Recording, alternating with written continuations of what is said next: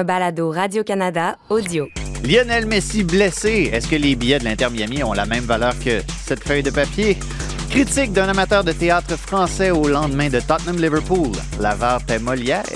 Comme Assun Camara après avoir vu le PSG jouer contre Nice, l'Impact a hâte de rentrer à la maison. Et les Canadiennes vont à Paris pour défendre l'or. Mais quel l'or? Laure Varidel, Laure Boulot, Carole Laure. Ici Assun Camara. Ici Olivier Tremblay. Vous écoutez Tellement Soccer.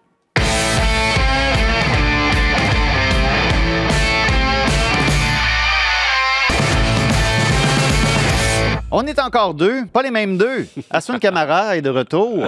Bonjour Comment tu Olivier. vas? Ça va très bien, ça fait longtemps. Ben oui, Je suis vraiment t'es content. t'es comme- parti dans les vieux pays, là. Ouais, exactement. C'est ça. Beau passage à Paris, du bon temps, beaucoup, beaucoup, beaucoup de travail aussi. Mais très heureux de, de revenir et de retrouver euh, bah, ma petite place, même s'il nous manque Christine aujourd'hui. Ben oui, Christine qui euh, est partie en vacances pour souligner un anniversaire très, très, très spécial. C'est l'anniversaire de ma mère demain. Donc, elle est partie dans le sud pour souligner ça. Oh. Voilà. C'est- fin de sa part. quand même. Incroyable, que de gentillesse. Alors, on, on va attendre, on va garder sa place euh, bien au chaud. Mais c'est ça, toi, tu es allé à Paris, tu as même euh, Oui. eu l'occasion d'aller euh, voir le PSG jouer quand même. Tu sais, on va joindre Ouais. l'utile à l'agréable. C'est vrai. Bah, Ben, c'est du travail. C'est du travail, c'est vrai. ouais, mais ouais, mais- C'était agréable aussi, c'est vrai. T'es sûr que c'était agréable? Non, c'était. Je te parle de l'OGC Nice. Non, non, c'était c'était un bon. Écoute, on a vu deux matchs pour tout dire. On a vu Nice, on a vu PSG Marseille aussi. Et Ça, ça, ça, a mieux été un peu. Ouais, et dans le contenu, ce que Paris a délivré, vraiment pour le coup, là, c'était fort. C'était fort, il Ouais. faut le dire. C'était vraiment fort. Vraiment. Sans, sans Kylian Mbappé, tu te rends compte? Imagine. Imagine. Pas besoin de ça, des vedettes. C'était bon. Mais c'est ça, contre Nice, pour ceux qui n'ont pas vu, ça s'est terminé 3 à 2 pour Nice. Euh, petite douche froide, un petit vent frais dans le stade, une bourrasque, oui. on aurait pu dire une brise de Nice. Une brise de nuit. Exactement. C'est ça, ça s'est pas, le- pas bien passé. Ouais, pour le coup, mais ils se sont bien rattrapés et ça a été. un- C'est un pari qui est ouais, pas mal ambitieux et un beau renouveau euh, pour cette équipe. J'ai bien aimé. Sans doute pas le match que tu voudras revivre. Ça, et c'est c'est justement la question qu'on a posée euh, aux gens sur euh, les réseaux sociaux. Quel match aimeriez-vous vi- revivre? Ça a été interprété de toutes sortes de manières différentes. Euh, des gens qui veulent juste revoir un match, revivre un match parce que c'était agréable. Par exemple, Michael qui parle du comeback du Barça contre le PSG en Ligue des Champions avec un certain Lionel Messi. On va euh, revenir à Lionel Messi très, très rapidement. Euh, Peut-être pas le, le meilleur souvenir pour toi, j'en conviens, mais... Hein? C'était un. Bah, peut-être l'un des plus gros matchs, grands matchs de l'histoire de la Ligue des Champions, Bah oui. assurément. ouais. Un des plus gros, grands, gros matchs de l'histoire du championnat canadien. Euh, finale avec euh, l'impact à Vancouver. On parle beaucoup du but de Hassan Ah, à oui. Vancouver. Les gens aimeraient revivre ce moment-là, ce match-là. Ça te flatte, ça? Ça fait du bien? Ouais, c'était un. Comme des pantoufles euh, Ouais. bien confortables de se faire dire ça. C'est vrai, c'est quand même un bon souvenir. C'est tellement dur le foot que quand tu vis des petits moments comme ça, bah, tu, tu essayes de les apprécier au mieux. Donc, euh, ouais, un bon souvenir pour moi. Beaucoup de références à l'équipe féminine euh, du Canada aussi. On va en parler plus tard de cette équipe féminine qui va aller à Paris pour défendre son titre olympique. Ouais. On parle beaucoup de justement revivre le match de la médaille d'or à Tokyo, la demi-finale au jeu de 2012. Ça, je suis moins sûr un peu. C'est un moins bon souvenir. Parle de finale de Ligue des champions. Le 5-4, a dit Raphaël qui parle du 5-4 de l'OM contre euh, Montpellier. Montpellier Ah, qui menait oui. 4-0 à l'heure de jeu. Oui, oui. Hein, c'était- c'était- Vraiment c'était ex- pas mal. exceptionnel aussi. C'était vraiment. formidable. Mais l'autre interprétation, c'est de revivre un match qui s'est mal terminé, comme la finale contre Club America, par exemple, pour Mm. les partisans de l'Impact. Il y a eu toutes sortes d'excellentes réponses. Allez voir ça sur les réseaux sociaux. Les réseaux sociaux, oui, et euh, explorez YouTube. Vous allez passer des bons moments, j'en suis sûr. Ouais. Il y en a un qui passe des moins bons moments. Un certain Argentin dont on parle à l'occasion ici, Lionel Messi.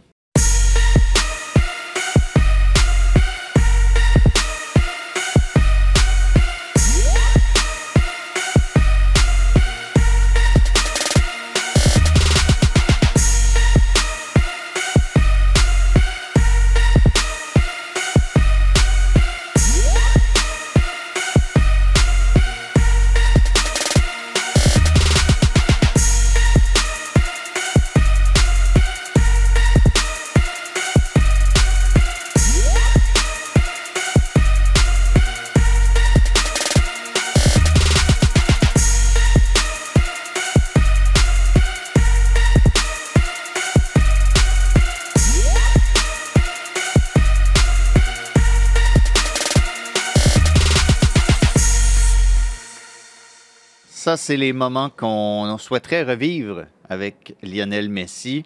Mais là, ça va moins bien parce que Lionel Messi donc, a raté quatre des cinq derniers matchs de l'Inter Miami et euh, a aussi un, un match de l'Argentine à travers ça euh, qu'il a raté. On parlait de fatigue musculaire euh, à ce moment-là, l'accumulation de matchs et tout ça. Mais est-ce qu'on cache quelque chose? Parce que là, ça se poursuit. Euh, Messi n'a pas joué contre euh, NYCFC. Miami qui a tout de même fait match nul 1-1 en fin de semaine contre les New-Yorkais. Mais là, on se pose la question, est-ce qu'il va rejouer à Sun? Toi qui as une, euh, sans vouloir être cynique, une certaine expertise dans le domaine de savoir si on va sortir de l'infirmerie ou pas. Exact.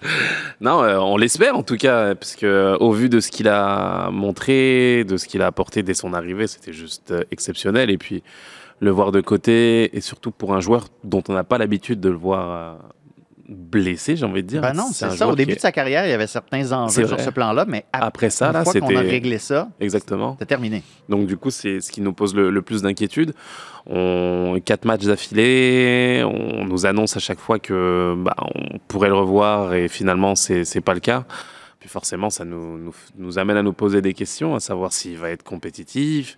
Quand tu arrives à 36 ans, est-ce que tu as encore justement bah, ce, euh, cette capacité à pouvoir enchaîner les matchs Euh, pour lui faire rater une finale de, de coupe, c'est Houston qui a gagné la finale de la coupe contre, contre C'est ça. On l'a vu au cours de cette Coupe des Ligues dans laquelle euh, s'est investi. Lui-même était très investi là-dedans. On voyait visiblement qu'il voulait gagner des trophées. Donc, ça prend quelque chose d'important pour lui faire rater un match à gros enjeu comme ça. Absolument, absolument. C'est sûr qu'il y a quelque chose mm, derrière. Après, est-ce que on, f- on est dans le calcul de se dire on le repose et on met tout sur, sur la course aux séries? Parce que c'est là où on veut l'avoir sur peut-être trois matchs décisifs d'ici la fin de la saison c'est la question et j'espère que qu'on est dans ce processus-là parce que si on s'il est blessé et qu'on ne peut pas compter sur lui sur la fin de la saison, c'est ouais, ça finirait en, en queue de poisson assez difficile au vu de ce qu'il a apporté tout de suite là. C'est assez frustrant. Puis les partisans aussi, je veux dire, on voit beaucoup de partisans euh, vouloir voir Messi, être déçus justement de pas de pas le voir sur le terrain. À se poser la question aussi pour la saison prochaine. Est-ce qu'on renouvelle nos billets de saison? Est-ce qu'il y a un enjeu à ce niveau-là? Ben, surtout qu'à Miami, ça a ça. augmenté pas mal. hein, pour euh, ceux qui suivent euh, l'actuali- l'actualité des billets de saison, des abonnements à MLS. Ouais. It's a thing, j'imagine, de suivre ça. Puis à Miami, dans certains cas, plus, hausse de plus de 100% euh, On peut comprendre dans une certaine mesure, mais 100 c'est beaucoup. Ça fait poser des questions. Même pour ceux à l'extérieur, on avait une discussion avec euh, un réalisa- réalisateur qu'on nommera pas. On va préserver l'anonymat euh, des innocents ici. Mais même dans les marchés ailleurs, dans MLS, où on veut peut-être s'abonner à un club juste pour avoir la possibilité d'être sûr qu'on va voir jouer Lionel Messi, là, soudainement, on découvre que cette certitude-là n'existe pas. Ouais, n'existe plus. Ouais. Et, et- ça, c'est un réel enjeu. C'est un, j'allais dire, super joueur euh, au sens propre, où c'est, plus qu'un joueur. C'est un joueur qui a un impact direct sur sa, sa propre équipe et sur euh, l'attitude de la Ligue et des autres, euh, des autres écuries aussi. Donc forcément, il y a un regard atten- attentif à avoir, à savoir si- s'il peut être présent.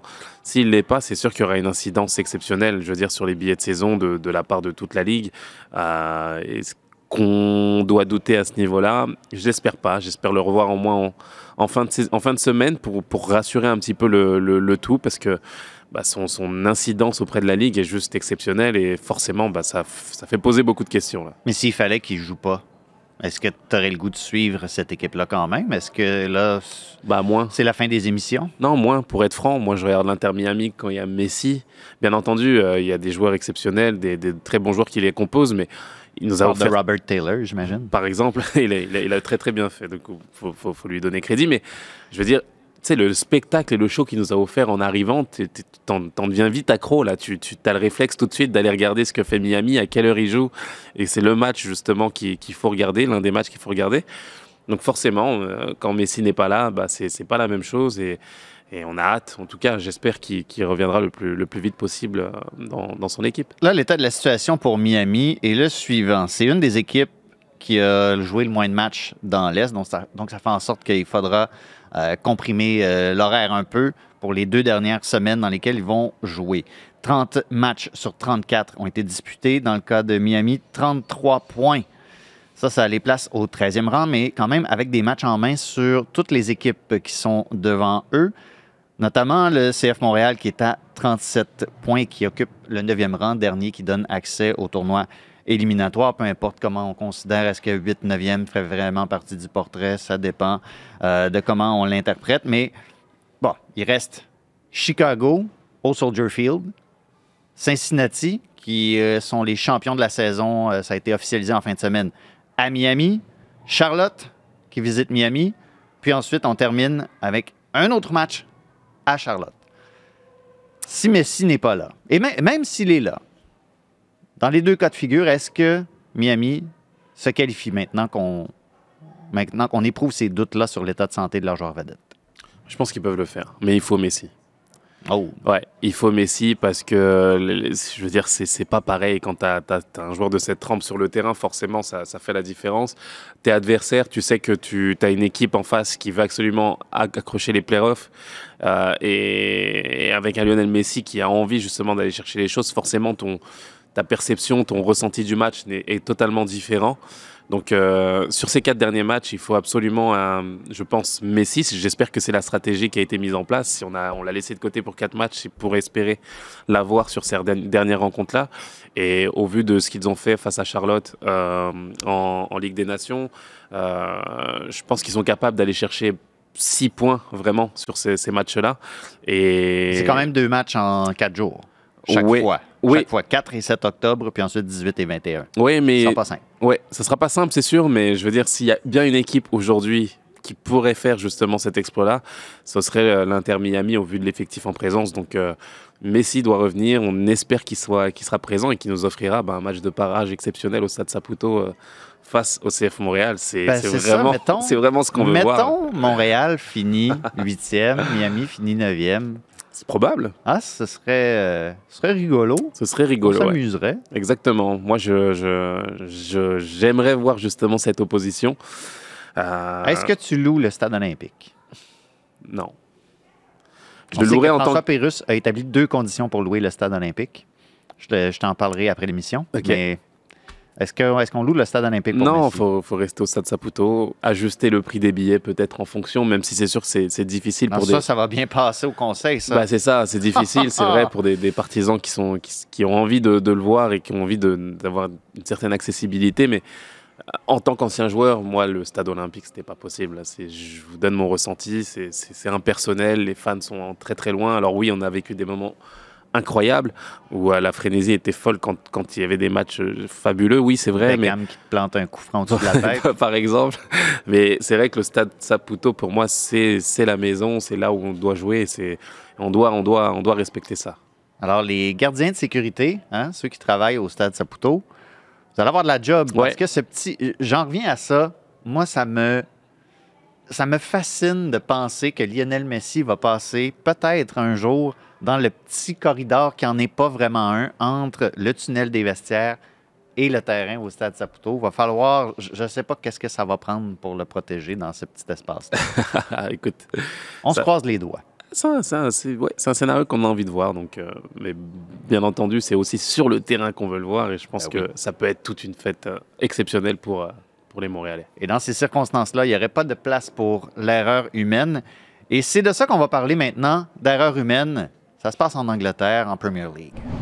Ça doit être la faute des arbitres de la MLS, hein, les fameux mauvais arbitres de la MLS qui sont en Premier League maintenant, j'imagine. Il y a une controverse d'arbitrage euh, qui s'est produite euh, le week-end dernier entre Tottenham et Liverpool, deux petits clubs, là, des, probablement des promus, je les connais plus ou moins. Toujours est-il que Luis Diaz a marqué un but dans cette rencontre-là, une rencontre euh, à plein de rebondissements. On voit les, on voit les images. Et Luis Diaz, à ce moment-là, l'arbitre assistant juge qu'il est hors jeu, s'en va compléter la séquence, marque. Et bon, on va à la reprise vidéo. Et là, ce qui se produit, c'est que dans la cabine de reprise vidéo, l'assistant à l'arbitrage vidéo croit que la décision sur le terrain, c'est un but. Donc, très rapidement, après avoir dessiné ses lignes et tout ça, dit C'est beau, la vérification est terminée. L'arbitre sur le terrain dit D'accord. Et signale un coup franc.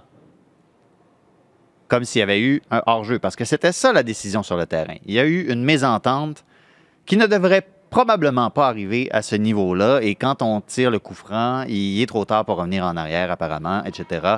Euh, la Ligue, euh, le comité des arbitres et tout ça, là, j'oublie comment ça, ça s'appelle exactement, mais on reconnaît qu'il y a eu erreur, que Liverpool a été lésé dans tout ça. Et ça se termine 2-2 au final, euh, ce match-là, Tottenham et, Liverpool.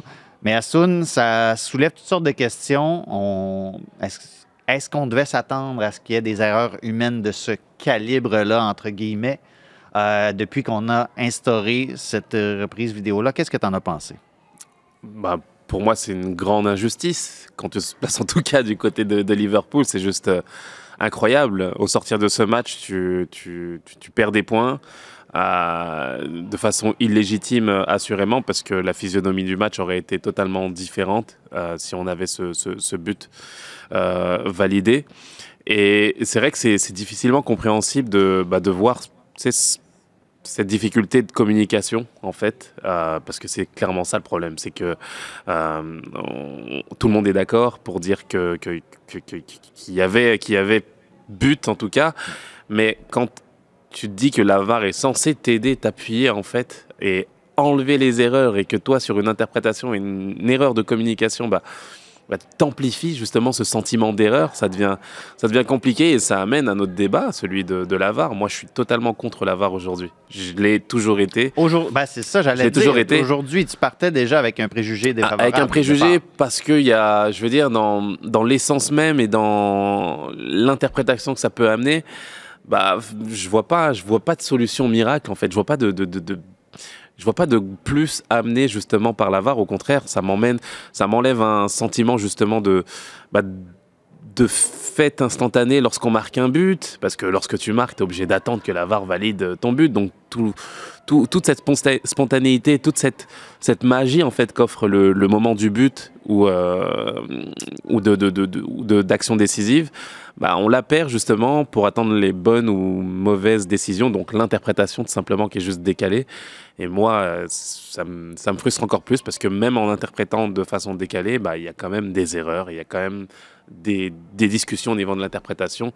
Et ce genre d'événement bah, nous amène paradoxalement à rediscuter de, de la VAR. Et, et moi, j'aimerais bien voir disparaître la VAR tout simplement, en fait. Et là, je, vous, je vois déjà les, dans les commentaires là, sur YouTube, oui, je me suis trompé. Ça a fini 2-1 pour Tottenham. C'est dire à quel point je trouvais que ce but-là était valide. Ça a fini 2-1 pour Tottenham. Ouais. C'est la, la victoire de l'Australie contre l'Allemagne. Exactement. Euh... Non, mais c'est grave. À ce niveau-là, en tout cas, on ne peut pas pas perdre des points de cette façon-là, en fait. Ben c'est ça. Et surtout, on, on, nous présentait ça comme, tu le disais, quelque chose qui va enlever les erreurs. Et surtout, on parle d'erreurs claires, évidentes, manifestes. On en est à, à dessiner des lignes pour établir si par un huitième de pouce, il y avait un hors-jeu. Est-ce que c'est le temps de prendre, prendre la vidéo, là, puis est-ce que, est -ce que tu vois un processus, est-ce que tu vois un cheminement qui se traduit par ben, au du compte, on revient à comment c'était avant. Est-ce que tu crois que les autorités euh, suprêmes du soccer mondial peuvent se permettre de dire Hey, ça n'a pas bien été, on n'est pas content de comment ça a été appliqué, on revient à l'ancienne méthode? Ben, je le souhaite au plus profond de mon cœur, mais, je, te demande. mais je, te demande je pense si ça se peut. Je pense pas justement parce que lorsqu'on est lancé justement dans des dans certains processus et on voit la complexité justement de, de, de, de pour, les dirigeants euh, de la FIFA ou de, l'UEFA de prendre des, décisions, c'est compliqué. On a l'impression que tout le monde sait qu'il y, a un problème là avec la VAR. C'est peut-être pas un problème, il y a moins de discussion, discussion d'interprétation, de savoir quelle est la meilleure méthode. Mais on peut pas se permettre au très haut niveau en fait d'être encore dans ces discussions là. Donc euh, moi j'espère qu'on qu'on enlèvera la VAR tout simplement parce que je ne je ne vois pas quelle a été l'utilité exceptionnel en fait qui nous a amené euh, la vidéo de cette façon-là en tout cas.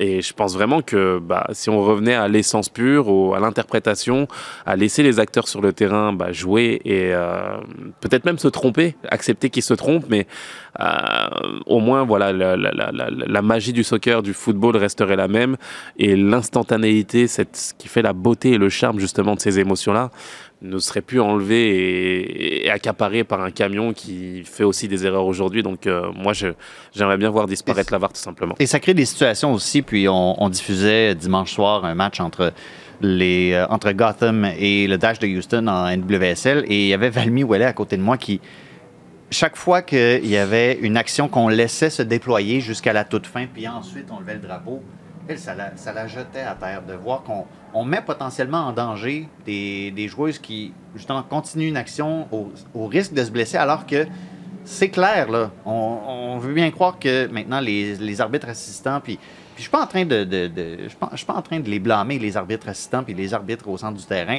Je dirais même que j'ai un préjugé favorable envers les arbitres de manière générale. C'est un travail extrêmement difficile. Puis, avec l'application de la vidéo, les arbitres se protègent essentiellement aussi en laissant les actions se déployer jusqu'à la fin. Mais tu, ça vient avec certains risques. Puis ça, pour ben, une formatrice, une entraîneuse comme, comme Valmy, tu vois que ça, ça crée des inquiétudes. Absolument, absolument. Et c'est justement là encore ben, les, les risques qui vont avec, les, consensus qu'on doit accepter parce qu'on a décidé d'avoir une nouvelle façon de voir le football aujourd'hui.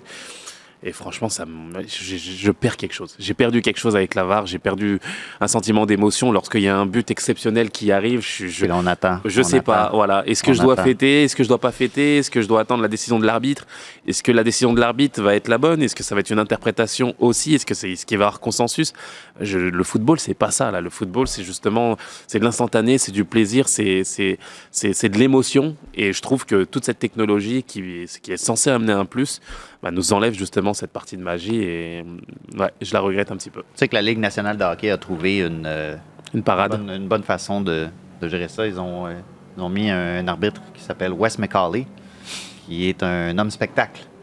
Lui, quand il donne Qui- sa décision, euh, ils, ont les, ils ont les micros. Maintenant, maintenant ça, ça commence à arriver, les micros aussi, pour les arbitres. euh, entendu, ben, on entend Madame Frappard quasiment, entre le Canada et l'Australie, par exemple. Mais Wes McCauley met des pauses. C'est dramatique. Ouais. Alors après la révision, nous confirmons que le but est bon. Ça, au Et- moins ça, ça, ça, ça rend ça, ça rend le processus agréable. Peut-être, un ouais. Mais c'est peut-être euh, pas ça la solution euh, au bout du compte, quand même. Ouais. hein? Du spectacle, l'instantané, de la magie, c'est ce qu'on veut tout simplement. Ren- Rendez-nous ça, s'il vous plaît. Ouais. Entendre, entendre des gens avoir du fun.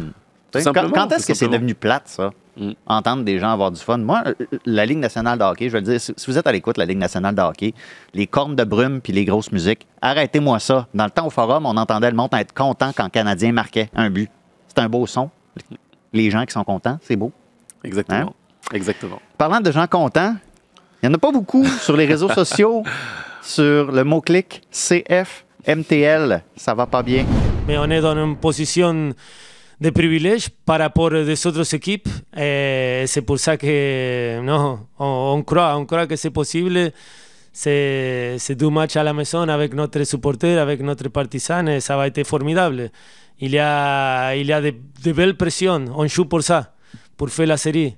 Et on est là à trois matchs à la fin. Donc, euh, c'est une, une opportunité très très belle, pas seulement pour le club, mais pour tous les joueurs, pour tous les groupes et pour toutes les personnes qui croient vraiment dans, dans ce groupe euh, de début à la fin. Ouais. Et deux matchs à domicile contre euh, champions de la Coupe des États-Unis qui ont battu l'Inter Miami, puis ensuite Portland.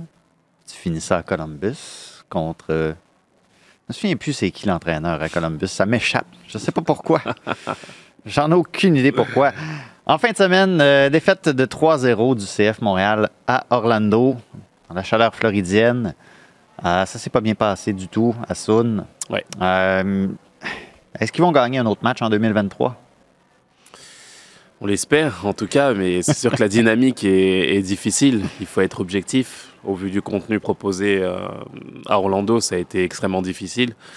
Euh, des expected goals, euh, même si j'aime pas trop, c'est Tu difficile. n'es pas un fan, toi, Non, je suis pas hein, fan des les, statistiques. les buts attendus ou Non, projetés. non, non, mais c'est vrai que c'est la statistique était criante à l'heure de jeu où tu es à 0,03% de chance de pouvoir marquer. Je veux dire, Ça veut dire essentiellement que tu crées aucune Rien. occasion le moindrement nette. C'est ça, c'est ça, et ça devient compliqué quand tu as une équipe qui est, qui, est, qui est censée faire la différence, un retour de Kyoto sur lequel tu comptes, où tu espères vraiment qu'il puisse justement changer les choses et tu t'aperçois. C'est toi qui n'étais pas content de sortir après 45 d'ailleurs. Ouais, exactement. Le dit ce matin. Exactement. Et euh, j'espère, j'espère en tout cas qu'ils auront la capacité à, réagir et de ne pas tomber dans ce, que moi j'ai pu connaître à une certaine époque avec, euh, avec Chalibom par exemple, où, où tu arrives sur une fin de saison, où as, ok, tu vas à l'entraînement, tu t'entraînes comme il faut, mais au sortir de l'entraînement, tu sais comment ça va se passer. Tu sais que tu n'y es plus, que collectivement, euh, ça devient difficile et que. À ce point-là, hein, 2013.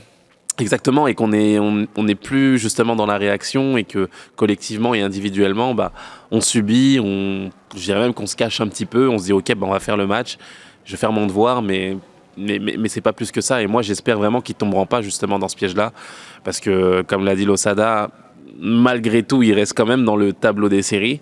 Et forcément, bah, tu as une chance d'aller chercher quelque chose et de, et de pouvoir te battre jusqu'au bout. Et j'espère vraiment que les joueurs puissent prendre conscience de ça parce que là, ça va, sincèrement, en termes de contenu, ça va pas du tout. quand, tu, quand tu dis que le Fire de Chicago est en position pour rattraper l'impact. C'est ça, je veux dire. Exactement. Aïe aïe. En termes de, de, de, contenu. Avec tout le respect que je dois à Frank Klopas, ton entraîneur préféré. Exact, ouais.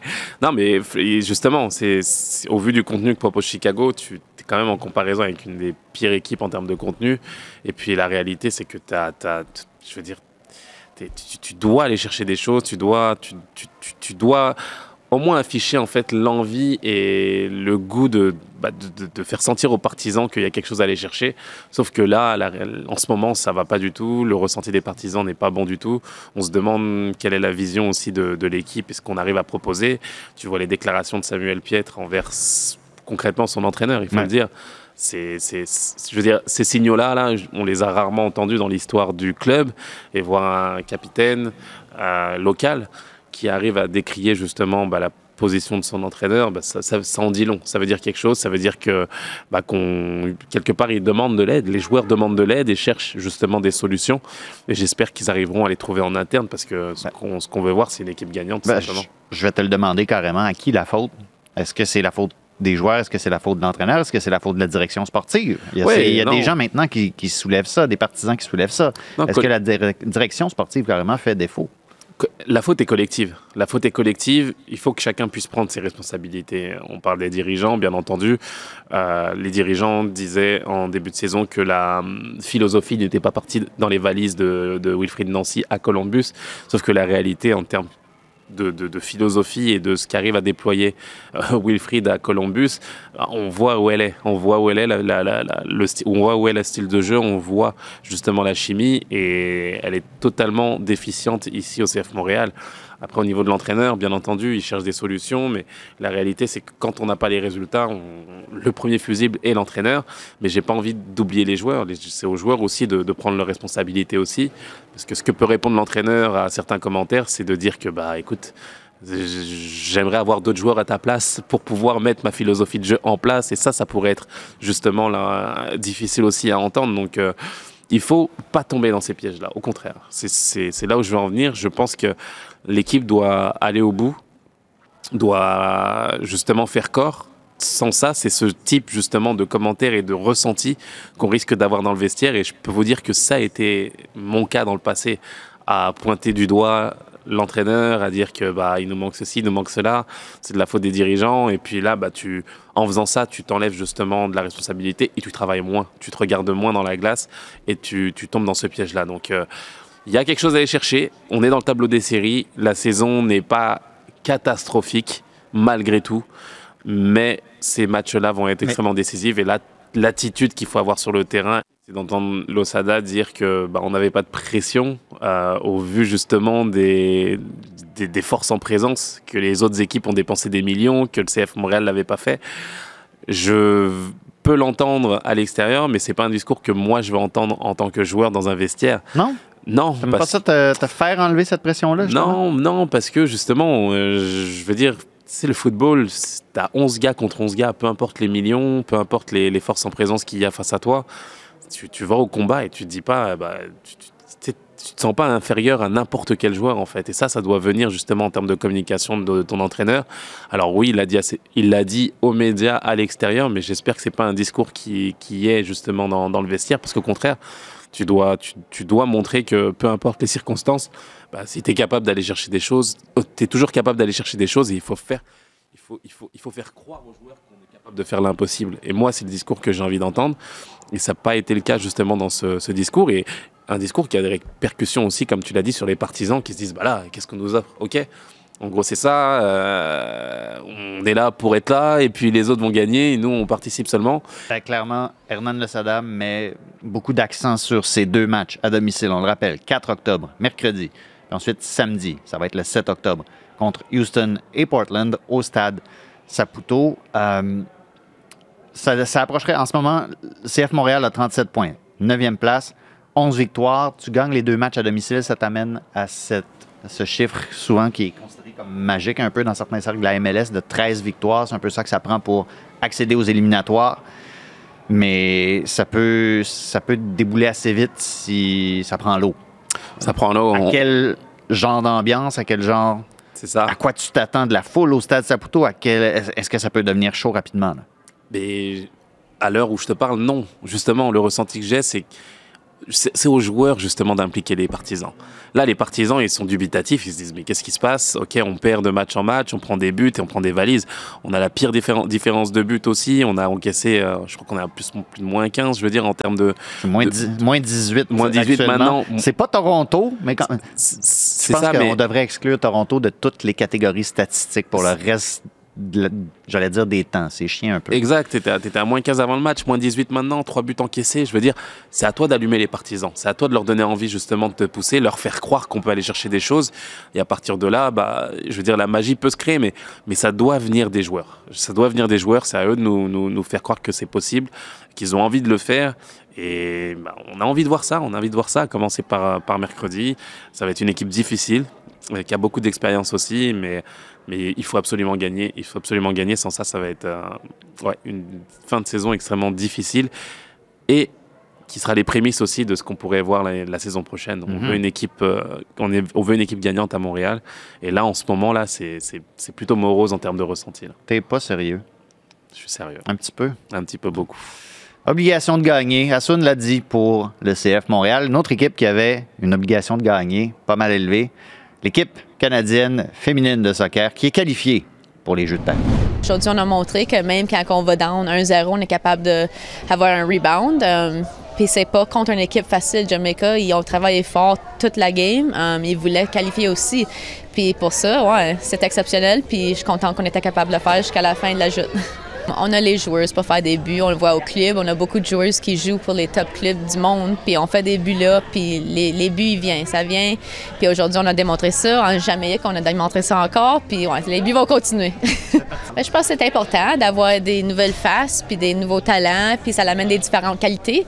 Puis aujourd'hui, moi, je suis capable d'avoir un but, puis Olivia le rentré, elle a quasiment fait deux, trois buts. Ça, ça fait la différence en allemand, puis ça donne beaucoup d'énergie positive. Est-ce que tu t'es rendu compte que tu as marqué le lendemain de la journée des Franco-Ontariens? Pardon? Tu t'es rendu compte que tu as marqué le lendemain de la journée des franco Non, j'ai pas. Actuellement. Tu l'avais fait pour vrai? Ah, ben, on a fait... ben, c'est pour ça qu'on a fait ça. Ben oui, ma grand-mère l'écoute. Nanette, c'était pour ça. tu as entendu ça, cette question-là? Une question de génie. Question, une question magique. Hein? vive, euh, vive la Franco-Ontarie, grand-maman Nanette. on sait que vous êtes à l'écoute. J'en suis convaincu. Euh, c'est facile, facile de gérer ça, YouTube, maintenant, avec un iPad. Hein? Euh, Chloé Lacasse qui a marqué à Toronto. On était là pour couvrir le deuxième match de cette série aller-retour de qualification pour les Jeux de Paris. Euh, d'ailleurs, en ce lundi, c'est l'anniversaire d'Adriana Leon, qui a 31 ans. Ah. On la salue. une, des, une des leaders de cette équipe-là qui a marqué en Jamaïque. À Soun, on a vu une équipe transformée au cours de ces deux rencontres-là, on se souvient de la Coupe du Monde, ça s'était pas bien passé. Est-ce que. Puis, puis tu as, été, euh, été dur parfois envers euh, une certaine sélectionneuse euh, de la banlieue de Newcastle? Est-ce que Beth Priestman a trouvé une formule pour te convaincre de revenir à bord? Ben, disons que j'ai été surpris. Surpris, c'est vrai, par l'amorce qu'a eu cette équipe pour un match pour une double confrontation décisive, hein, il faut le dire. Et euh, finalement, ça a été euh, bah, une, euh, ouais, une belle attitude, une, un sentiment de renouveau aussi, d'avoir euh, d'avoir pu digérer cette contre-performance que c'est- qu'a été la, la, la Coupe du Monde et de repartir bah, sur de, de bonnes bases. Et c'était un match, c'était J'étais vraiment sceptique moi sur le, le- sur cette confrontation-là. Je me demandais si elles allaient passer. C'était pas, c'était pas donné avant le match. C'est loin d'être acquis. Exactement. Et puis arriver à sortir de cette façon-là avec deux victoires euh, nettes, claires et, et- et précises, moi je, je, je ne peux qu'être content. Donc euh, Un peu Parce- nerveux quand même quand Drew Spence marque ce coup franc-là pour la Jamaïque? ouais, euh, oui, parce que le coup franc est juste exceptionnel. Je veux dire, C'était elle- nerveux dans le stade, en tout cas. Je peux Bah, te là- dire, il y avait une belle ambiance dans le stade, mais Ouais. sur ce coup-là. Là, elle a, mis, elle a mis la clim, là, parce que, et, et le, le- le- je veux dire, son coup franc était juste fabuleux, euh, pleine lucarne de cette façon-là. tu dis, ouh, qu'est-ce qui va se passer là ce soir Puis finalement, on arrive à, à- à renverser la vapeur et à faire quelque chose de, de très très bien, de non seulement de gagner, mais de repartir avec ce sentiment de, ok, de confiance. On a même presque oublié finalement ce qui s'est passé en Coupe du Monde. C'est le ressenti que j'ai. Ben, même avant la Coupe du Monde, on, on était beaucoup à se poser la question Ouais. qui va marquer des buts? Comment est-ce que le Canada va marquer des buts? Exactement. Sur 180 minutes, elles en marquent trois de plein jeu. Exactement. Et, et c'est ce renouveau-là, justement, cette fraîcheur qu'on qu'on- qu'on arrive à, à voir. On a vu Lacasse parler justement de, ça, de, voilà, de, de, de, de cette possibilité de marquer des buts d'un peu partout et de, de sortir cette fraîcheur. Excellente tête sur la- le corner derrière de, de la casse. Exactement. Donc euh, ça, c'est c'est de bon augure. Mais il faut justement continuer euh, sur cette voie-là, continuer à, construire aussi pour une échéance qui arrive très très vite. Là, on parle en mois. Et, j'espère qu'on arrivera bah, à tirer des enseignements forts sur euh, des choix forts qu'il faut faire aussi et euh, sur une philosophie de, bah, jeu qui, va nous permettre d'arriver euh, bah, aux Jeux Olympiques avec la meilleure équipe possible et pour aller défendre ce titre tout simplement. Et Bev Priestman en a parlé justement qu'après la Coupe du Monde, elle s'est dit qu'il fallait qu'elle soit audacieuse dans ses choix. Oui. Elle en a fait des choix audacieux. Une équipe, pas assez. Oui, elle une a équipe fait. rajeunie. Sidney Collins qui arrive, qui joue les deux matchs au poste d'arrière gauche. On change la formation. On met Nichelle Prince euh, comme attaquante axiale aussi, elle qui est plus une allière. Puis ça a été encore le cas hier pour, euh, pour son club avec Houston. Euh, on, on change certaines choses. Christine Sinclair qui a joué quoi une demi-heure, est rentrée à peu près vers l'heure de jeu seulement à Toronto. Ça aussi, tu en as déjà parlé de Christine Sinclair. Oui. Qu'est-ce que- Qu'est-ce qu'on fait maintenant? là? Parce Ben, que Christine Sinclair, avant, parce que bon, Adriana Leon a eu 31 ans, mais avant, aujourd'hui, la composition actuelle de l'équipe, c'est que des joueuses de 30 ans au moins, plus Christine Sinclair qui en a 40. Qu'est-ce qu'on fait avec ça? C'est la question, justement. Euh, elle parlait justement de choix audacieux. Est-ce qu'il faut trouver une bonne façon pour que Christine Sinclair accompagne ce groupe?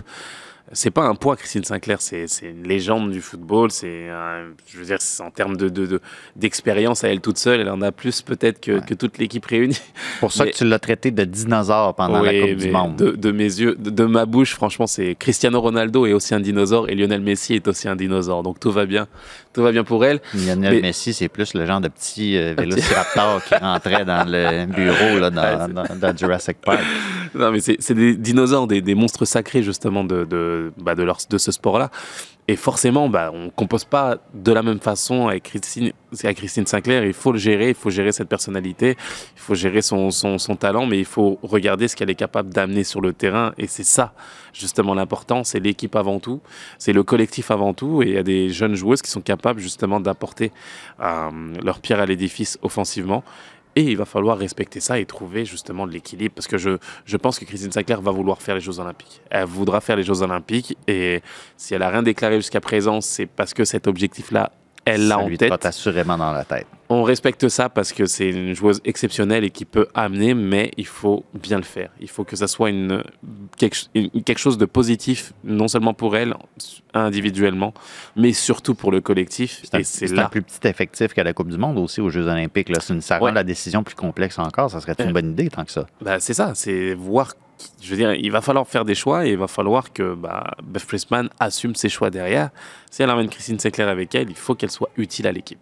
Ça ne doit pas être une euh, sortie euh, méritée, ça ne doit pas être euh, un cadeau, entre guillemets. Le sport de haut niveau est fait de ça, il y a des choix forts qui sont faits. On a vu Cristiano Ronaldo revenir à Manchester et on sentait que Ça ça, le s'est super bien passé, ça. Mais oui, et il y a eu des choix forts qui ont été faits malgré justement la stature du joueur. Donc euh, c'est à ça dont on doit s'attendre pour, euh, pour les Jeux Olympiques. Et c'est à Beth Priestman d'assumer ses choix. Parce que ça veut dire aussi, en plus de la qualification olympique, le Canada est qualifié pour la Gold Cup, qui euh, s'en vient euh, avant les Jeux olympiques euh, cet hiver.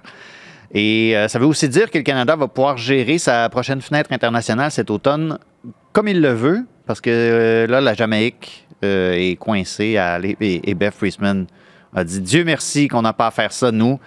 Il y a des qualifs pour la Gold Cup au Panama, au Guatemala et inversement. Ça va être beaucoup de stock. Là, il y a des trucs qui se trament, ça ne donne pas beaucoup de temps. Euh, c'est ce qu'on nous disait à Toronto, ça donne pas beaucoup de temps pour mettre des choses en place pour la fenêtre internationale, mais Beth Priestman a des idées, il y a des idées à Canada Soccer pour faire quelque chose d'intéressant dans cette fenêtre internationale-là, se mettre au défi, faire des matchs amicaux qui ont, du bon sens pour vrai. Rien d'officiel encore, mais on va suivre ça avec grand intérêt. On parlait de dinosaures tantôt, peut-être un mot sur euh, un autre grand dinosaure, Megan Rapinoe, qui a fait sa dernière euh, apparition pour l'équipe euh, nationale féminine des États-Unis. Aussi, la semaine dernière, son tout dernier match pour, son équipe. Elle, joue encore pour l'OL Reign. Quelle carrière? Qu'est-ce qui. Ça va être quoi? Est-ce que, est-ce que, est-ce que l'héritage de Megan Rapinoe va être purement sportif? Non. Sans doute pas. Non, absolument pas. Elle a été une joueuse, euh, bah, une joueuse exceptionnelle qui a marqué euh, de son empreinte ce, ce sport de façon incroyable. Et forcément, euh, moi j'ai hâte de voir quel rôle elle voudra avoir par la suite aussi. Vice-présidente des États-Unis? Euh, va savoir, je ne sais pas quel, quel impact elle voudra avoir, mais forcément, on sent que sa personnalité, c'est celle d'une femme qui va vouloir s'affirmer, avoir des, des positions euh, et, des, des- et des rôles forts, peut-être dans le monde du foot ou même au-delà de, de ça. Elle en a en tout cas la stature. Donc, euh, for- tout ce qu'elle a fait, je pense que ça, restera assurément dans, les pages du, football international. Mais j'ai surtout hâte de voir quel rôle elle va vouloir euh, embrasser par la suite parce que c'est juste une femme euh, incroyable dans ce qu'elle a voulu faire, à prendre des positions fortes là où d'autres euh, s'étaient cachés, que ce soit au niveau des droits, des droits de, individuels, du racisme aussi. Et euh, moi, j'ai du respect pour, euh, pour ces personnes-là qui, qui arrivent à prendre des positions euh, fortes lorsqu'elles sont les plus décriées. Et c'est juste exceptionnel ce qu'elle a réussi à faire. En tout cas, je dis ça de même, mais euh, Megan Rapinoe, à la fin de la saison, si elle cherche un emploi particulièrement, peut-être que je lâcherai un coup de fil du côté des Wash. On est en train de construire un programme féminin à l'Impact de Montréal, au CF Montréal. Pourquoi pas? Qui sait? Un nouveau défi, vraiment se, se dépayser complètement. Sue Bird, euh, je veux dire, viens, viens coacher le basketball à Concordia, je sais pas. Ça se fait. Eh oui, Ça se pas? fait, je Qui pense. sait En tout cas, ça va bien, euh, ça va, ça va mieux. Euh, c'est pas réglé du côté de, par exemple, les enjeux extrasportifs à l'équipe, euh, l'équipe canadienne, mais sur le terrain, quand même, on parlait d'Adriana Leon. Je crois qu'elle a donné une passe décisive. Evelyne Vien a marqué son premier but aussi avec l'AS Roma en fin de semaine. C'est beau ça. Donc, il y a des trucs intéressants euh, de ce côté qui se profilent. Toutes sortes de trucs intéressants dans le milieu du soccer. Particulièrement cette semaine à Sun, on va conclure là-dessus. En Ligue des champions masculine, à St. James, c'est Newcastle Oui. contre le Paris Saint-Germain. Ah. C'est qu'on fait avec ça Sun? Je pense que les auditeurs et téléspectateurs attendent un pari. Ben, je pense que oui. Ah, c'est ça, hein? Ils n'attendent pas le Paris Saint-Germain, ils attendent un, un pari. Écoute, moi, on, on verra si c'est match nul, mais je pense que celui dont l'équipe gagne devrait imposer un produit dérivé de son choix à l'autre pour le prochain balado. Ah, Allez, ouais. Pourquoi Hein? pas, Je pense que c'est comme ça que ça va se produire. Ouais, pourquoi pas. Mais je t'annonce la victoire du Paris Saint-Germain. Facile. J'étais Vous dubitatif. pas capable de battre Clermont? J'étais dubitatif face à Nice. Je les ai vus face à Marseille lors de gros matchs. Un gros rendez-vous attendu. Et ce qu'ils ont dégagé, je peux te dire que ils sont capables de le refaire à Newcastle. Et je, Mais Clermont. je pense qu'ils vont Mais les. Clermont. Mais Clermont. Clermont. Non, mais c'est le cas. C'est ce qui s'est passé face à, Mar- face à Marseille ou en Ligue des Champions face à Dortmund. Ben Ils ont oui. perdu contre Nice. Oui. Ils ont massacré Dortmund. Oui. Match nul contre Clermont. Ils vont massacrer Newcastle. Je suis désolé.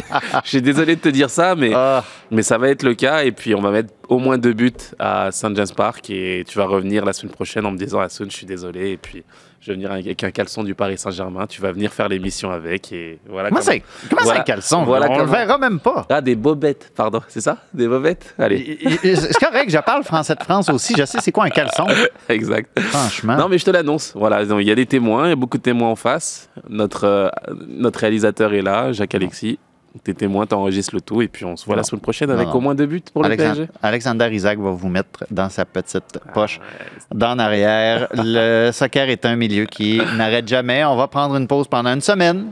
On va regarder tout ça. Ouais. On va savourer tout ça.